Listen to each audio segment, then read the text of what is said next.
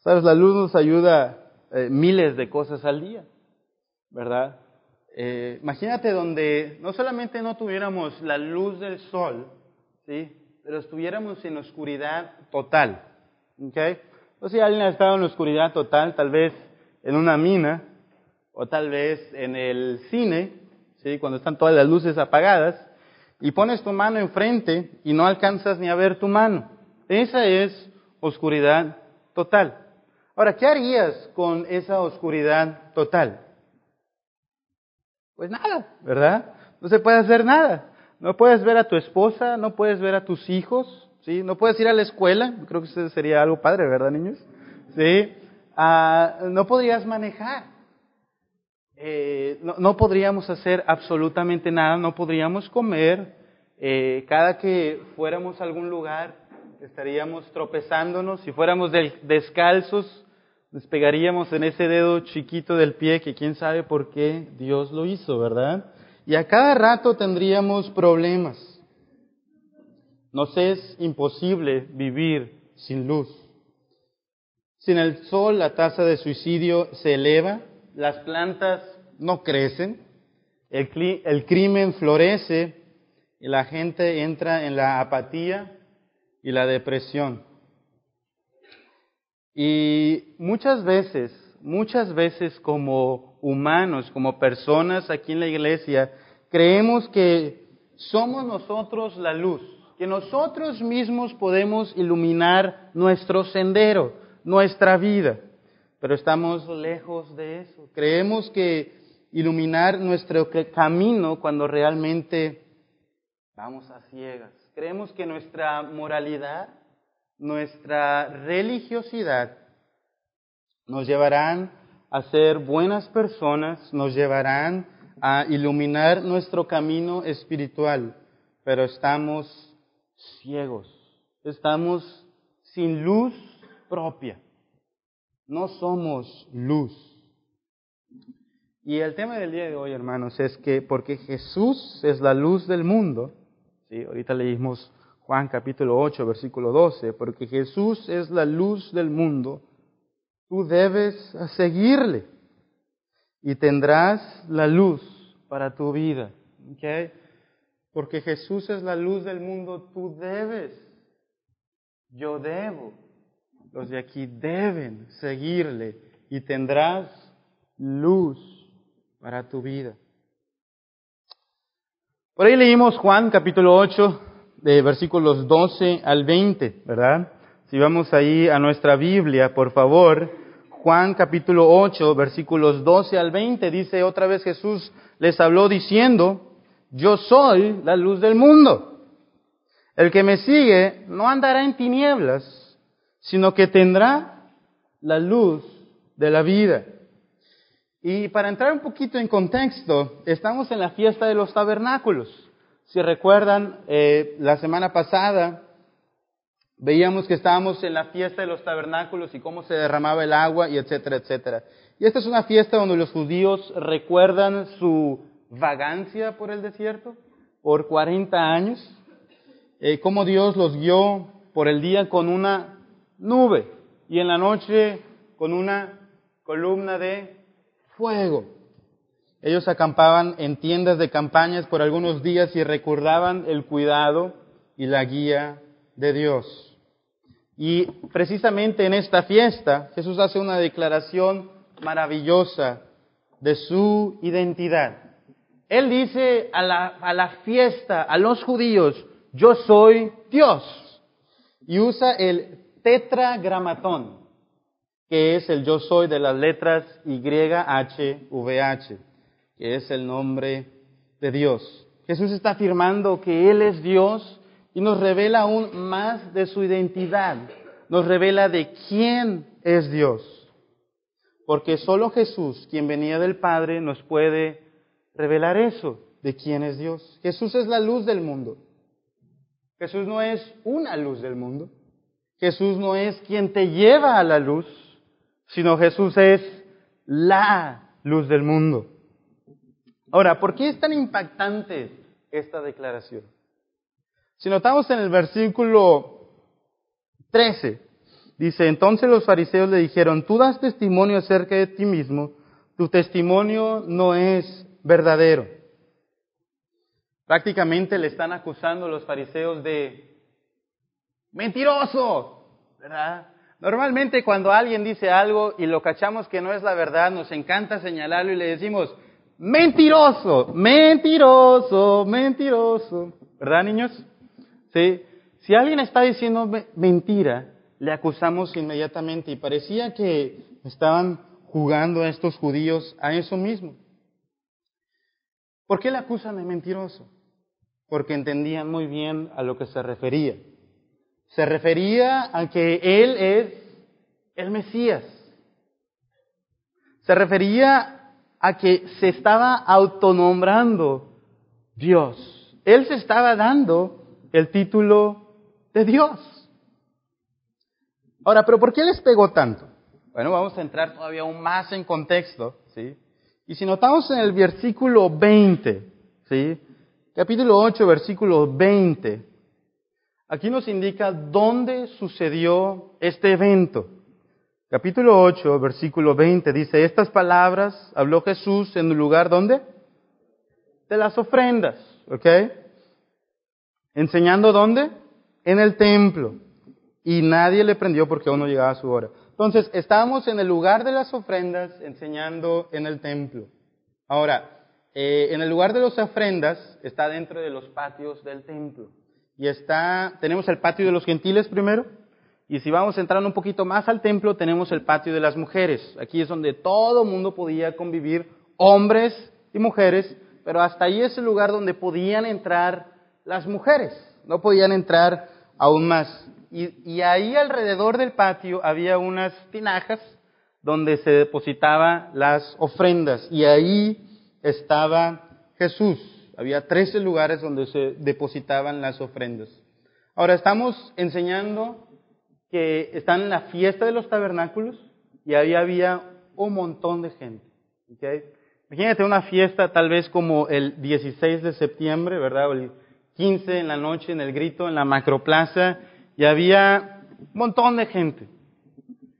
Y es en la noche, eh, y muy seguramente está ahí Jesús en la noche, aquí no dice que es en la noche, ¿verdad? Pero muy seguramente está ahí en la noche. Y de repente tú estás ahí en el templo, escuchando todo un alboroto, eh, viendo mucha gente porque es un día de fiesta. Tal vez la gente pasa ahí vendiendo palomitas o elotes o duritos y tostadas, ¿verdad? Y hay mucha gente. Y de repente ves que en cuatro postes ahí dentro del templo ah, se van subiendo cuatro muchachos, uno por cada poste.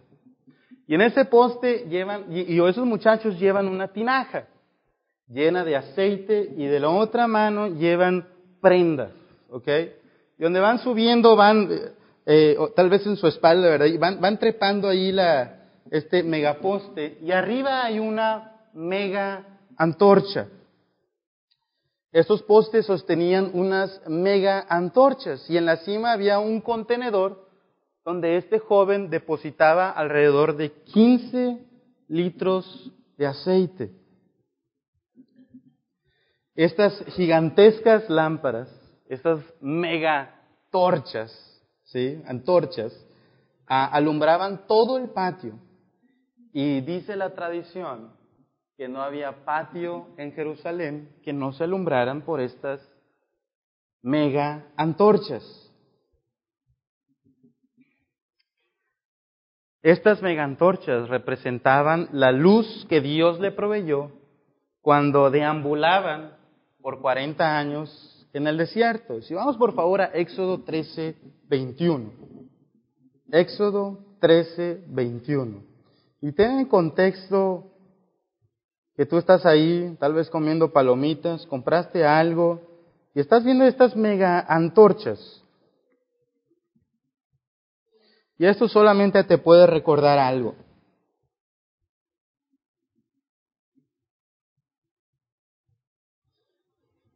Éxodo 13, 21 dice, y Jehová iba delante de ellos de día en una columna de nube para guiarlos por el camino, y de noche en una columna de fuego para alumbrarles, a fin de que anduviesen de día y de noche. ¿Y dónde iba Jehová? Ahí iba, ¿verdad? Dice, y Jehová iba delante de ellos, de día en la columna de nube, y en la noche Jehová iba en la columna de fuego. Entonces tú como judío, estás ahí en el patio del templo, y escuchas a una persona decir, gritar, seguramente, yo soy la luz del mundo. Cuando tú estás recordando en el patio del templo, estás recordando y viendo esas mega antorchas, viendo subiendo a esos hombres, dices, mira cómo Dios mismo nos guió. Y Jesús de repente dice, yo soy la luz del mundo. ¿Recuerdas eso que pasó allá en el Éxodo? ¿Recuerdas esa antorcha gigante que tus padres te han contado desde que estabas en preescolar. ¿Sí? Desde que estabas chiquitito te cuentan y te cuentan. Nuestros padres fueron guiados en el desierto por una nube y en la noche por una mega antorcha, por una columna de fuego. ¿Qué se te vendría a ti a la mente? Él, Jesús, estaba autoproclamando, diciendo, yo soy el que los guiaba en el desierto. Ahora, ¿seguirías tú a alguien que no sabe dónde ir? Yo creo que nadie de nosotros le daríamos el volante a alguien que no conoce la ciudad o que no sabe manejar, que no sabe para dónde ir, ¿verdad? Y en el versículo 14, yo yo quiero que vayamos al versículo 14. Y en la parte eh, B, se puede decir el versículo, dice, porque sé de dónde he venido y a dónde voy. Porque sé de dónde he venido y a dónde voy. ¿Sabes de dónde venía Jesús? Él que se autoproclamaba y decía, yo soy la luz del mundo. ¿De dónde venía Jesús? Bueno, si le vemos desde el principio del tiempo, y él antes, eh, allá en Juan, él dice que él estaba desde el principio y mucho por toda la eternidad. Pero desde el principio, en Génesis 1, donde para nosotros comienza el tiempo, Jesús estaba ahí y había formado la tierra y había separado las tinieblas de la luz y él había hecho todo esto. Y más adelante él sabía dónde iba. ¿Y sabes a dónde iba? ¿Sabes a dónde va? En el cielo. Tú y yo vamos a estar con Jesús sin necesidad de ese sol brillante todos los días. Él es quien va a alumbrar. ¿Seguirías tú a alguien que no sabe dónde va? Pues yo no. ¿Verdad? Pero normalmente nosotros seguimos a nosotros mismos y ni tienes idea a dónde vas. Porque no tienes idea ni a dónde vas a ir a comer al ratito. ¿Verdad? Va a ser un tema de discusión tal vez para algunas parejas y ¿qué vamos a comer? ¿Qué vamos a comer? Y ni sabes eso. Y tal vez en la noche mucho menos. Y mañana, pues quién sabe. Algunos tenemos planeados, pero no sabemos qué va a pasar. Sin embargo, Jesús en el versículo 12 dice, yo soy la luz del mundo. El que me sigue, el que me sigue no andará en tinieblas. Sigues tú al que sabe a dónde va. El que sabe de dónde vino y a dónde va. Que es la luz que cuando tú estés en el cielo no habrá necesidad de sol, porque Él es la luz. Jamás volveremos a ver el sol, porque Él es la luz. Ahora, seguir a Jesús es como esa antorcha que se movía en el desierto. Se movía de noche y había que levantar todas las tiendas, ¿verdad? Y todos tus trastes y la cama. Órale, vámonos porque la antorcha se está moviendo. La columna de fuego se empezó a mover y Moisés dice, vámonos, hay que seguir la columna de fuego. ¿Así sigues a Jesús? Y aquí es como en el segundo culto, ¿sí? No te pregunto si sigues su voluntad no revelada, ¿verdad? Yo no te estoy preguntando si, si te empiezas a, a cuestionar tal vez en la noche en la cama, y dices, ah, ¿qué querrá Dios para mí? ¿Verdad? Estoy preguntando si tú sigues su voluntad revelada. Ahora, ¿cuál es su voluntad revelada? Pues aquí está en la Biblia, ¿verdad? Esta es su voluntad revelada. Sigues a Jesús cuando buscas trabajo. Tú sabes que el domingo tienes que congregarte. Es lo que indica la Biblia, que nos congreguemos. Tú sabes que no debes mentir para ganar tal vez contratos jugosos. Tú sabes que no debes engañar. Tú sabes que la Biblia dice que no debemos de robar tiempo o robar cosas.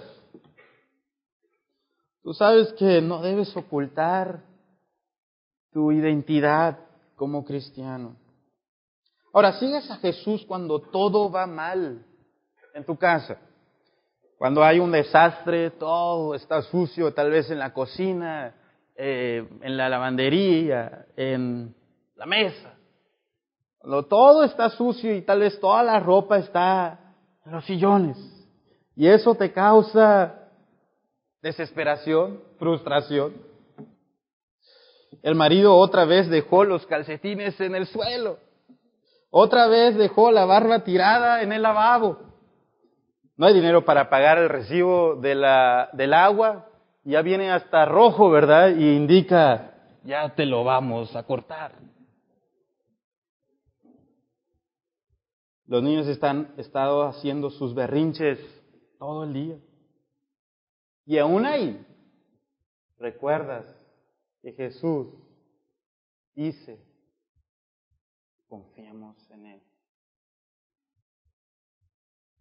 Aún ahí, recuerdas que Jesús dice, sígueme, sígueme. Sigues a Jesús cuando lees tu Biblia. Sigues a Jesús cuando te entran dudas de, ah, esto de Dios, qué tan real es. Sigues a Jesús cuando Él te mandó a orar. Te dice, ora, ora, ora. ¿Y qué haces tú? ¿Sigues a Jesús? ¿Sigues esta antorcha? ¿Sigues la luz?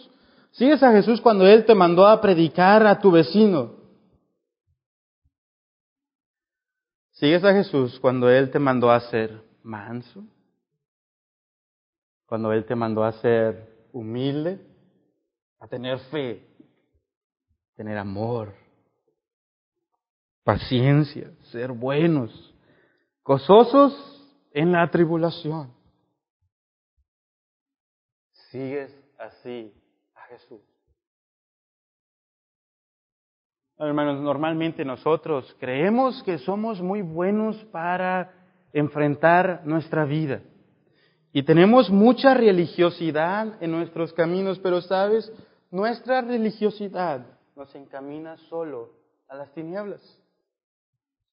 Yo quiero que veamos del versículo 13 al versículo 19 cinco cosas, ¿sí? Cinco cosas que nos encaminan a las tinieblas.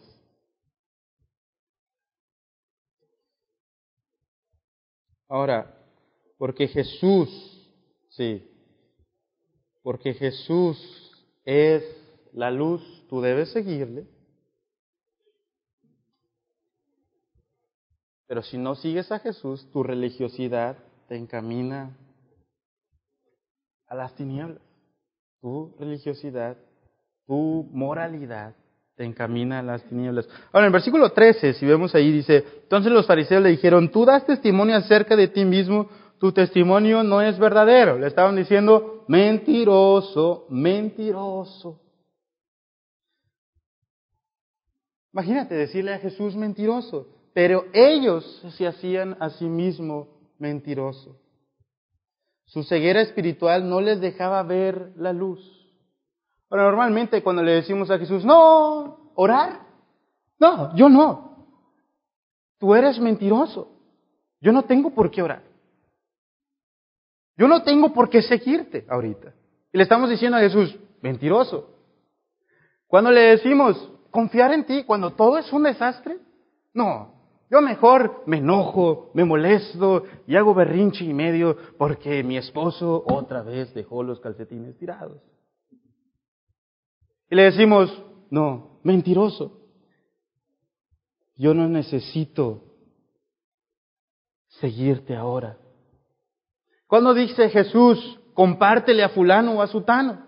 No, ¿por qué?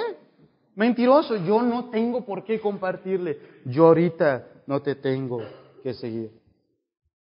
Nuestra religiosidad nos encamina en las tinieblas. Dos, no sabemos a dónde vamos.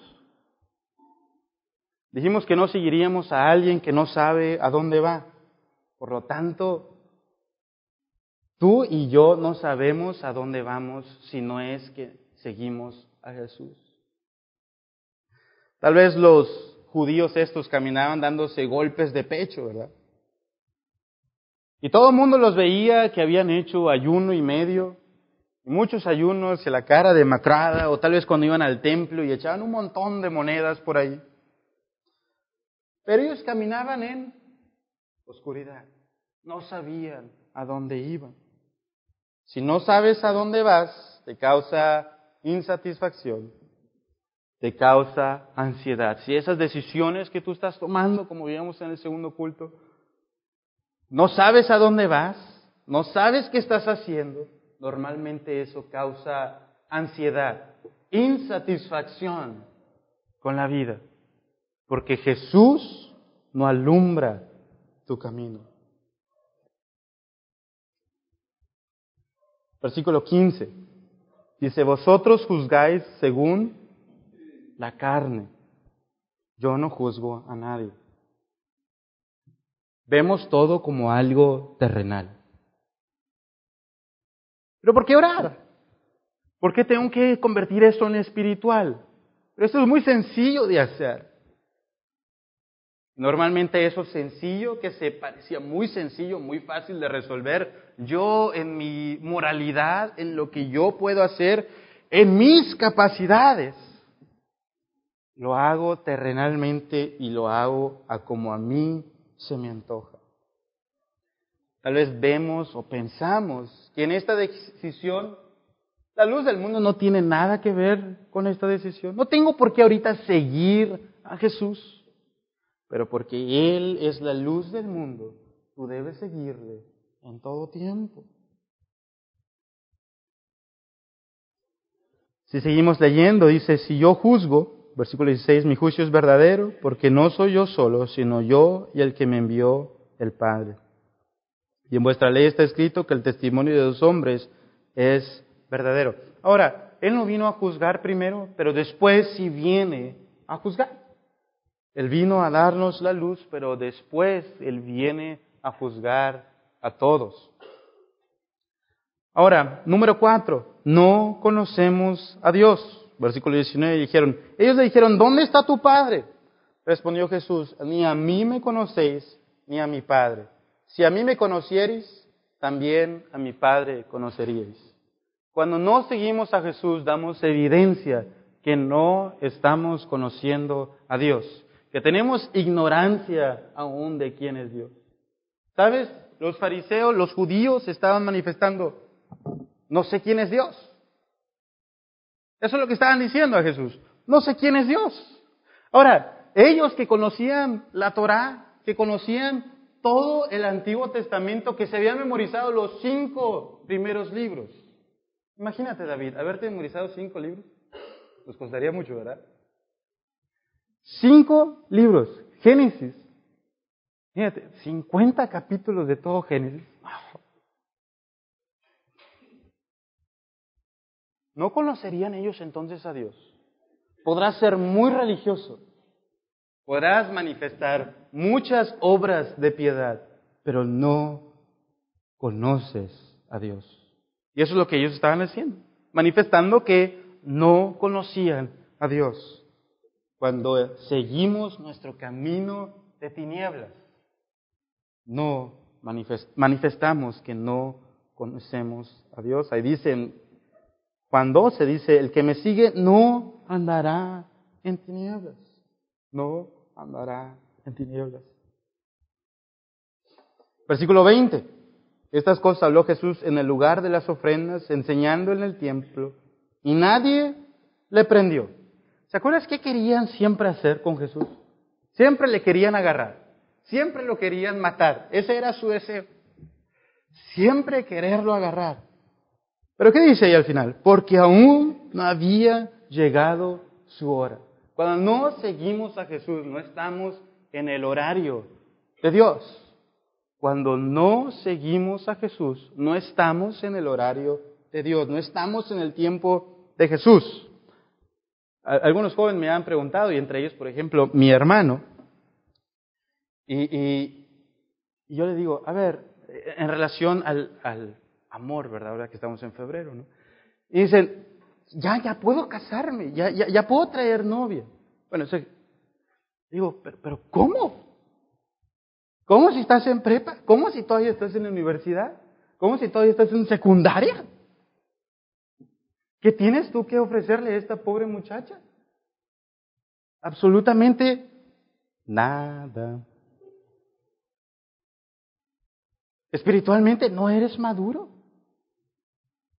¿Sí? ¿No, no, trabajas No. ¿Tienes carro? Mm, no. ¿Tienes casa? No. ¿Tienes una cama que, que, le puedas ofrecer algo? No. Tal vez sea la muchacha, pero no es el tiempo. Y cuando no seguimos a Dios, estamos fuera del tiempo de Dios. Tal vez si sea su voluntad. Y en este caso Jesús sabía que iba a ir a morir. Y ellos querían prenderle y etcétera, etcétera. Pero no era el tiempo de Jesús. Obviamente ellos no estaban siguiendo la voluntad del Señor, si no, no quisieran prenderle. Hermanos, porque Jesús es la luz del mundo, debemos seguirle. ¿Qué pasa si le sigo? Bueno, ahí al final del versículo 12 dice, sino que tendrá qué cosa? La luz de la vida. Tengo luz para mi vida. Sé a dónde voy. Si yo tengo a Jesús, si yo sigo a Jesús, no voy a andar en tinieblas y voy haciendo, a decir que Jesús es mentiroso, no voy a saber dónde voy a ir, voy a juzgar cada cosa terrenalmente, no conozco a Dios, doy evidencia que no conozco a Dios y estoy fuera del tiempo de Dios. Pero ¿qué pasa si sigo a Jesús? Tengo la luz, sé a dónde voy, no le voy a hacer a Él mentiroso, conozco a Dios, sé a dónde ir, Él ilumina nuestro sendero nuestro camino. ¿Para ¿qué pasa si no sigo a Jesús? Ese es mi punto número dos. ¿Qué pasa si yo no sigo a Jesús? Bueno, porque Jesús es la luz del mundo. Si no le sigues, morirás en las tinieblas del pecado. El pecado siempre trae muerte. Y si no le sigues, morirás en las tinieblas del pecado. Si leemos del 21 al 27, dice, otra vez le dijo Jesús, yo me voy y me buscaréis, pero en vuestro pecado moriréis. A donde yo voy, vosotros no podéis venir.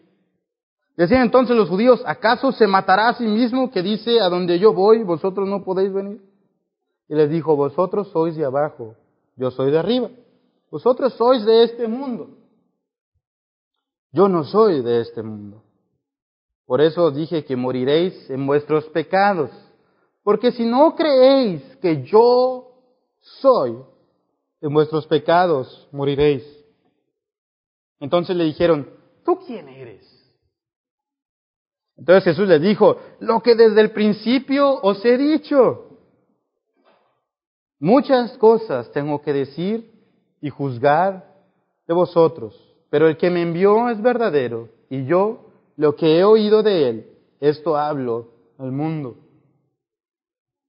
Pero no entendieron que les hablaba el Padre. 21 al 27. ¿A dónde iba Jesús? Jesús iba con su Padre. Y ellos no podían ir con su Padre. Porque como hemos visto, no le seguían, andaban en tinieblas, no seguían la luz. Entonces, si no iban a ir con su padre, ¿a dónde iban a ir? Morir eternamente. Si no le sigues, morirás en las tinieblas del pecado. ¿Sabes? Esto de no andar en luz es tan evidencial. Si no andas en luz, pero pretendes andar en luz, es como vivir dos vidas. Es muy difícil. No se puede vivir dos vidas. Ahora, te voy a decir algo acerca de lo, quién es Dios. Dios te ve en todos lados, porque Él está presente en todos lados. Y a esto la teología le ha llamado que Dios es, ¿cómo dijeron? Omnipresente, ¿verdad? Dios está en todos lados y significa que Él es omnipresente. Y tal vez hoy nos sintamos muy espiritual y me encantó como Marta dijo la semana pasada, a veces venimos con una cara de espiritualidad nos sentimos que aquí andamos muy poderosos espiritualmente, pero aquí tenemos dos pantallas. ¿Y qué pasaría si pasáramos aquí todos tus pensamientos en estas pantallas de todo el mes? ¿Qué pasaría si pasáramos en estas dos pantallas tu lujuria, tu mente de asesino? ¿Cómo me gustaría matarlo?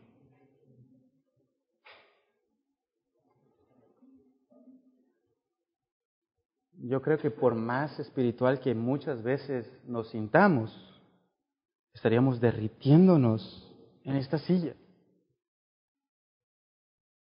¿Cuánto, hermano, te lo digo con mucho cariño, cuánto más cuando estamos delante de Dios que es omnipresente? Si aquí te daría vergüenza que pasáramos solamente los pensamientos tuyos. Ahora, de hace cinco días, de lunes para acá, yo creo que todos correríamos. No, apágale, que se vaya la luz. ¿Verdad? Y tal vez nos cause risa, pero Dios sabe cada detalle de lo que ha pasado en tu vida, de cada pensamiento perverso que hemos tenido durante los cinco días, del lunes para acá.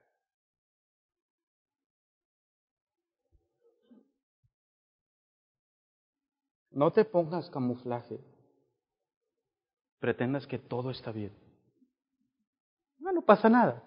Puedo vivir dos vidas. Yo voy a seguir robando. ¿Quién se va a dar cuenta? Tres años, Judas. Nadie se dio cuenta de Judas. Yo voy a seguir mintiendo. Yo voy a seguir pretendiendo que soy un buen cristiano. Voy todos los domingos a la iglesia. Voy a, voy a seguir siendo infiel. Voy a seguir siendo patético. El pecado solo trae muerte. Como hemos dicho muchas veces en la iglesia, mata tu pecado o el pecado te matará. Hermanos, matemos ese pecado. No tienes que vivirlo a solas. La iglesia es una exhibición de que todos, desde Daniel hasta el hermano César Heder, y aquí me incluye también a mí, horrorosos pecadores. Ve a Cristo, anda en la luz, vamos a la luz. Ocultar un pecado es solo muerte. ¿Por qué no andar con Jesús es morir? Es lo echado a perder, es estar lejos de Jesús. Sin la luz no crecemos, dijimos. Es no tener vida. Si no traes luz ahora, a la hora del llegar al cielo, ¿qué va a pasar? No puedes entrar, le dice, no pueden venir conmigo. Ahora pedir, a ver, tu luz. Ah, Jesús, mi luz. Esa es la clave. Jesús es mi luz. Versículo 21 dice, yo me voy y me buscaréis, pero en vuestro pecado moriréis. Versículo 22 dice, decían entonces los judíos, ¿acaso se matará a sí mismo que dice, a donde yo voy vosotros no podéis venir? Habíamos dicho que lo tomaban como la carne, ¿verdad? Algo terrenal, se va a matar.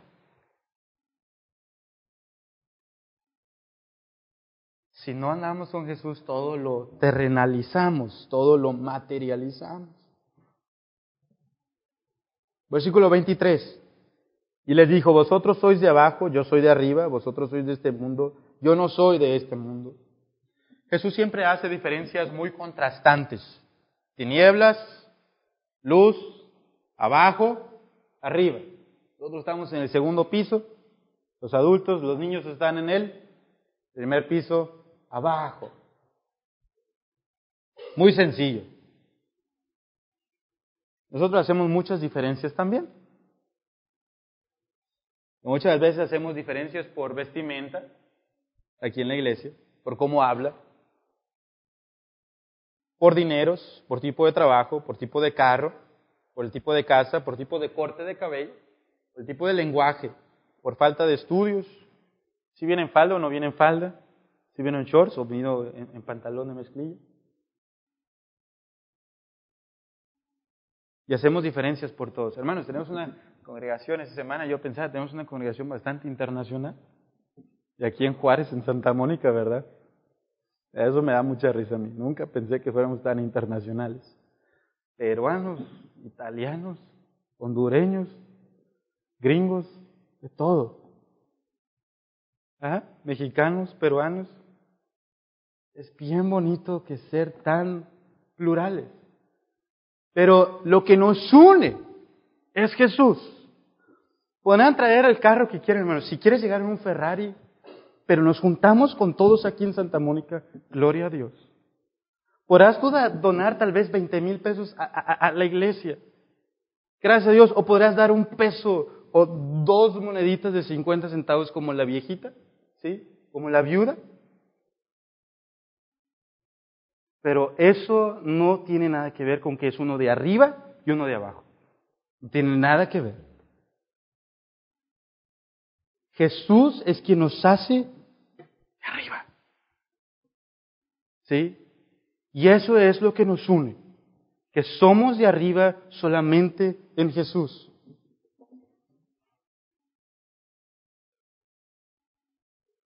Hermanos, los que nos hace fuerte en esta iglesia es nuestro Salvador Jesús, con quien estaremos siempre con Él. Arriba.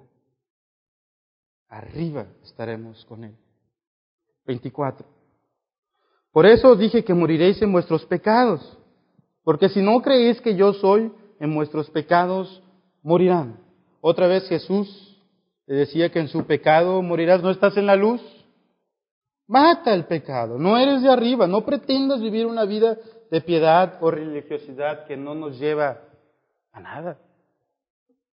Pero Jesús nos muestra el camino y vamos hacia Él, vamos hacia arriba. Versículo 25 al 26 dice, entonces le dijeron, ¿tú quién eres? Otra vez evidencian que no conocían a Dios. ¿Recuerdan que allá en el versículo 19 hemos dicho que no conocían quién era Dios.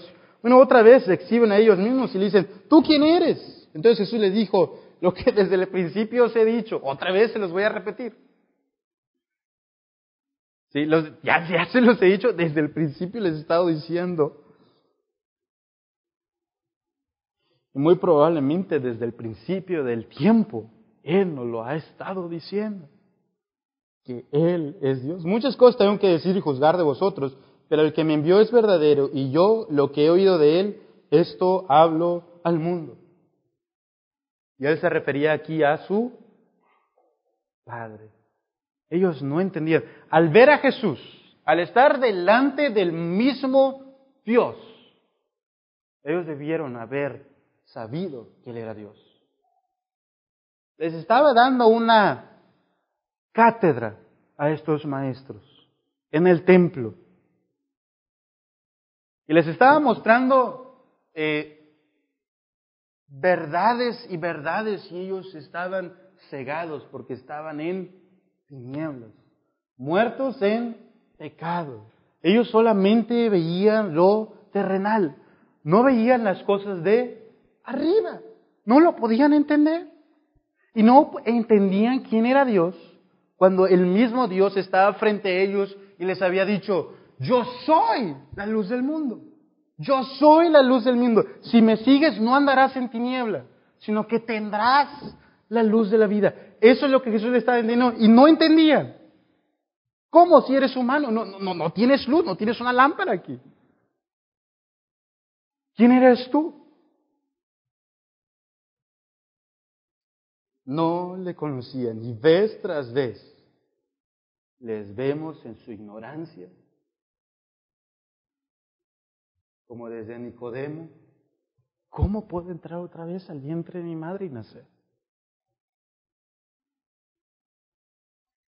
Versículo 27 dice, pero no entendieron que les hablaba del Padre, que les hablaba de Dios. No entendían las cosas espirituales. ¿Qué tanto entendemos nosotros?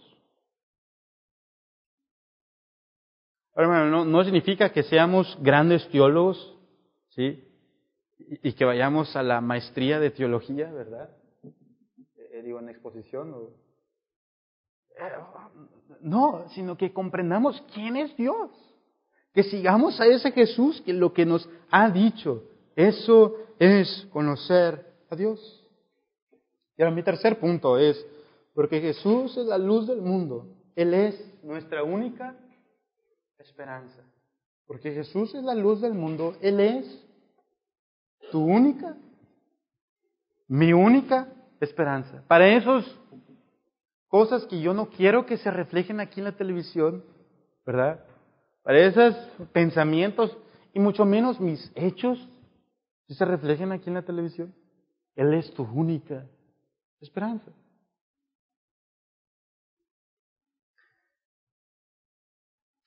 Como habíamos dicho, en el tiempo de Dios, estos hombres que están ahí acusándole en el templo, le van a matar. Y van a decir, crucifícale, crucifícale.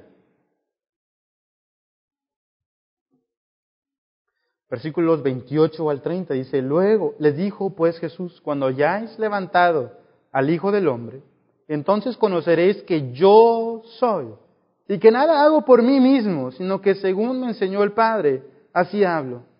Porque el que me envió, conmigo está. No me ha dejado solo el Padre, porque yo hago siempre lo que le agrada. Bendito sea Él. Hablando de Él estas cosas, muchos creyeron en Él.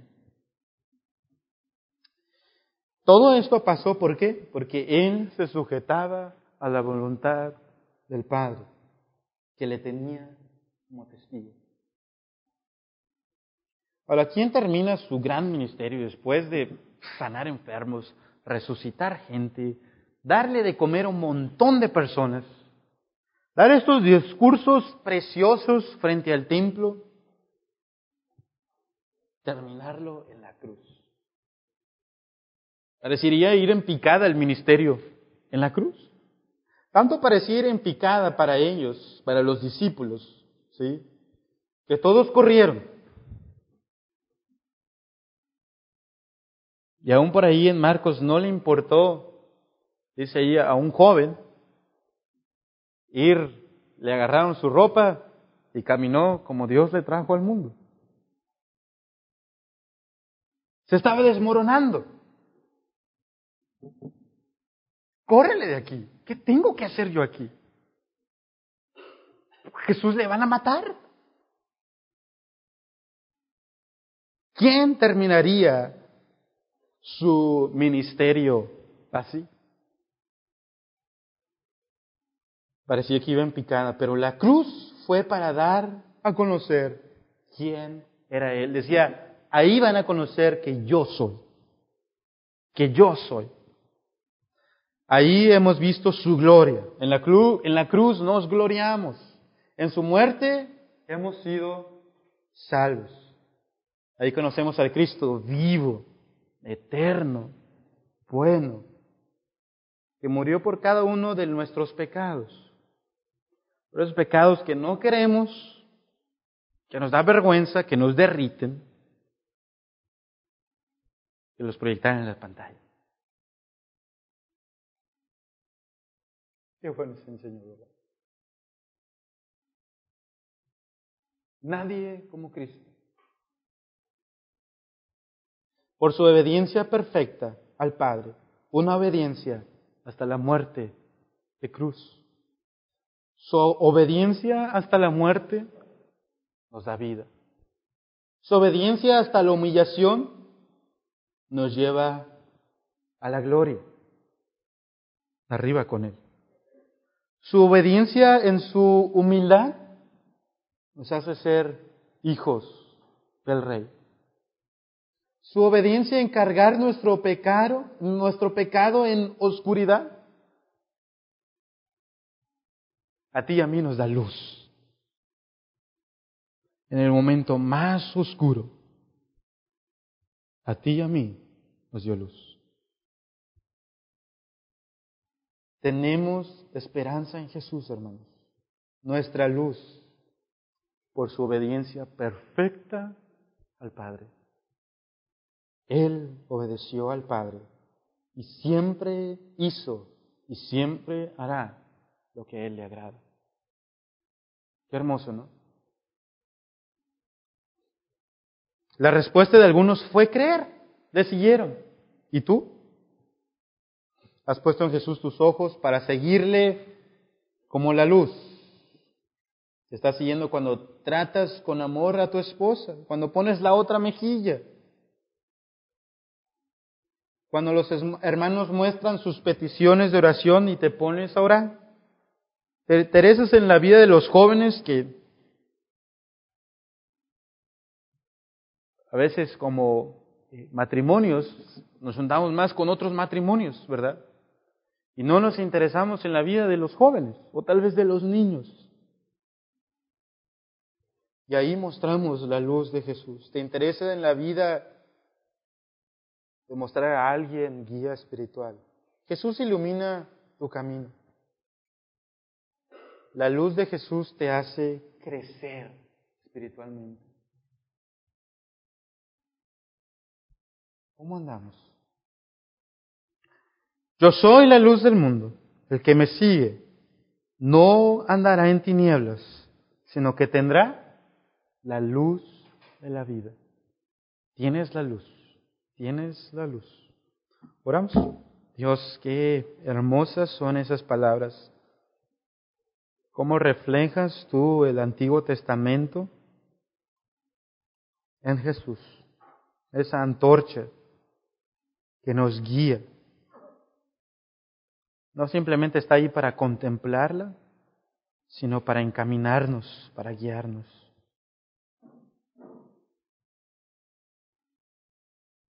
Y esa luz en su momento de oscuridad,